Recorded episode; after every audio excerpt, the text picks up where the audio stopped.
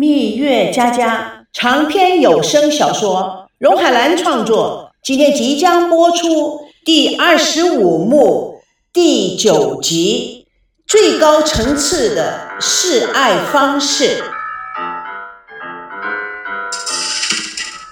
龙珠卫视里戴金丝眼镜的工作人员将一些资料找出来放到桌上，孙娜一一翻阅着，眼镜又印刷出一些文件。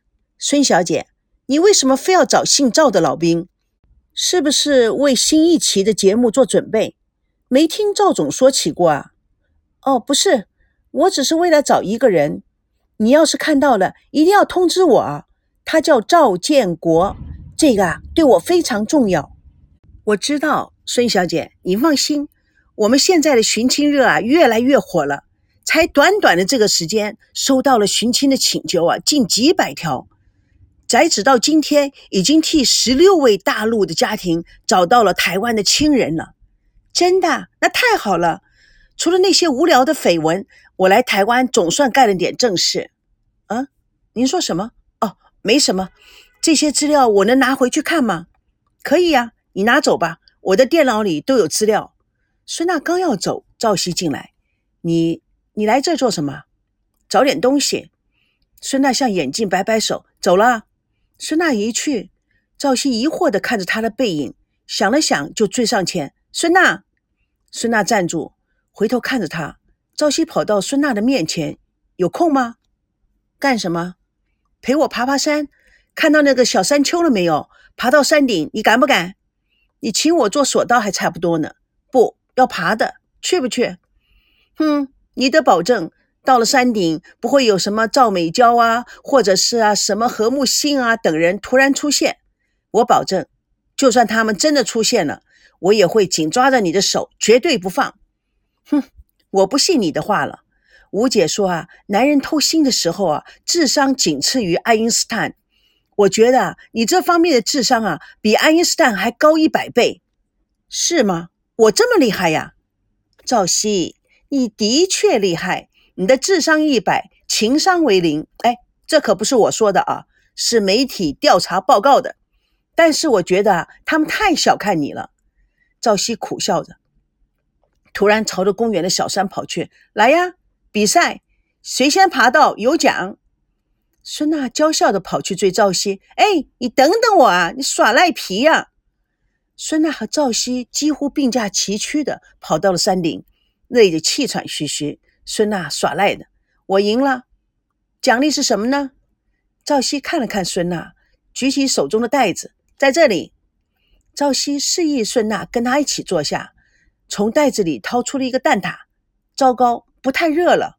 孙娜抢过蛋挞，咬了一口，好吃。他从口袋里掏出另外一个，塞到了赵熙的嘴里。你也吃？嗯，你喜欢，以后我天天都给你买。我才不要你天天巴结我呢！我要你天天认真做好你应该做的事情。你看你，无论做什么事情都是可以做出彩。现在啊，刚刚涉足电视业，成绩又这么出色，赵熙，你真的是很有本领的。只要你对我不失望，我就不会对自己失望。哎，我什么时候对你失望过？哼，娜娜，我觉得女人蛮奇怪的。你明明知道我跟阿娇啊、是何木星啊没什么，为什么我跟他们只要一说话你就那么不开心？你别问我好了，你问你自己，我怎么了？你瞧瞧，你跟他们在一起的时候，你那开心的样子，开心也不行啊。就算我看了他们很开心，因为我比较自然，不像跟你在一起，每一秒钟都怕踩地雷。孙娜不太高兴，你，哼，你这算是留学台湾了？现在啊，耍嘴皮子已经到了登峰造极的地步了。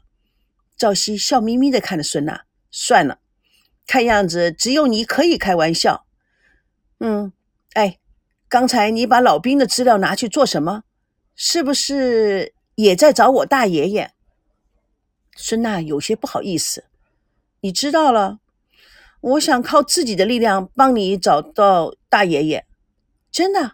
你看，我们来台湾一趟，搞出了这么多状况，我想你的家人啊，一定对我很不满意。估计呀，他们都不想见到我了。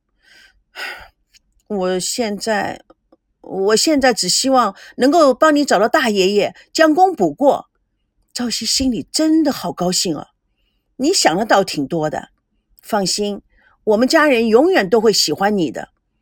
那我一直都没有机会告诉你，我爷爷说，无论任何事情发生，我们赵家都是会很理解你的。赵熙说着。突然照着孙娜的脸猛亲一口，孙娜看着赵熙欲言又止。赵熙看着孙娜微微带着晶莹汗珠的面容，怎么？你想说什么？没，没什么。嗯，也许我想告诉你一件事。也许你想告诉我一件事。我还以为只有告诉或者是不告诉，没有想到还有也许告诉或者是也许不告诉我。孙娜嘻嘻哈哈的笑了起来。你也学会耍宝了？也许。孙娜打了他一下，讨厌。赵熙也打了他一下，讨厌。孙娜又打了他一下，死相。孙娜也打了他一下，死相。两个人为这些无聊的动作哈哈大笑。赵熙顺势抓住他的手，轻笑地说：“我有一件事情想问你。”这时候，孙娜的手机响起来了，她随手就接了。然后小声的告诉赵熙：“是老爸，爸，哎呀，你慢慢的说，我听不懂你在说什么。什么？哦，李明的爱人怀孕了。哎呀，那太棒了。哎，你发那么大的火干什么？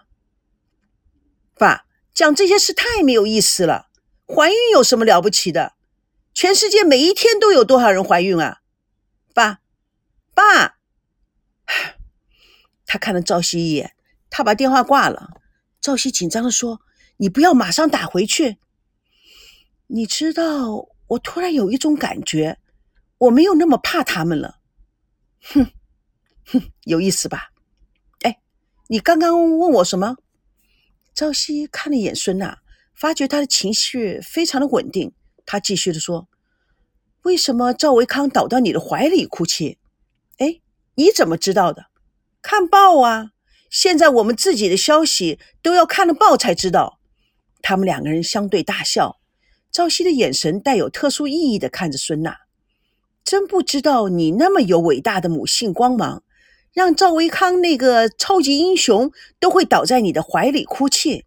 孙娜看了他那种神神秘秘的表情，脸微微一红，立刻正色的说：“关于珍珍，关于珍珍。”赵熙一头雾水。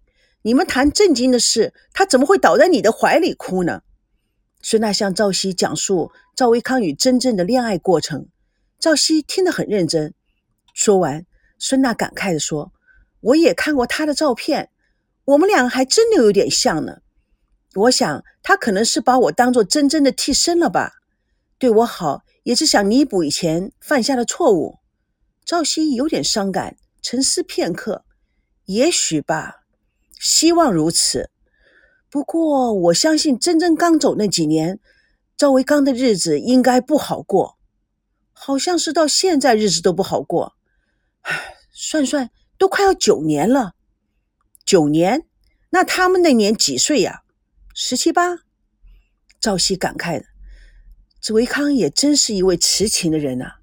但是那孙娜立刻接着说。那他为什么会倒在我的怀里哭泣？是不是？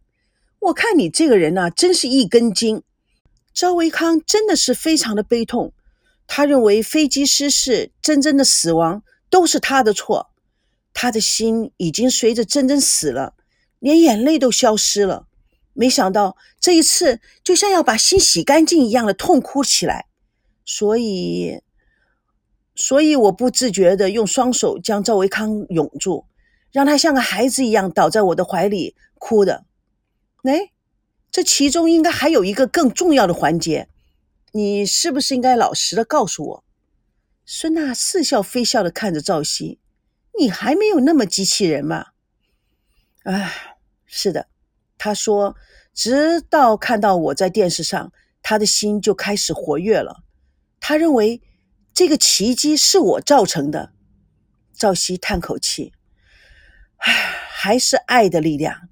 所以呀，我说孙娜，幸福一定要好好的把握，失去了再后悔也徒劳。”孙娜也感叹地说：“是啊，你这样说是你告诉我呢，还是你告诉你自己呢？”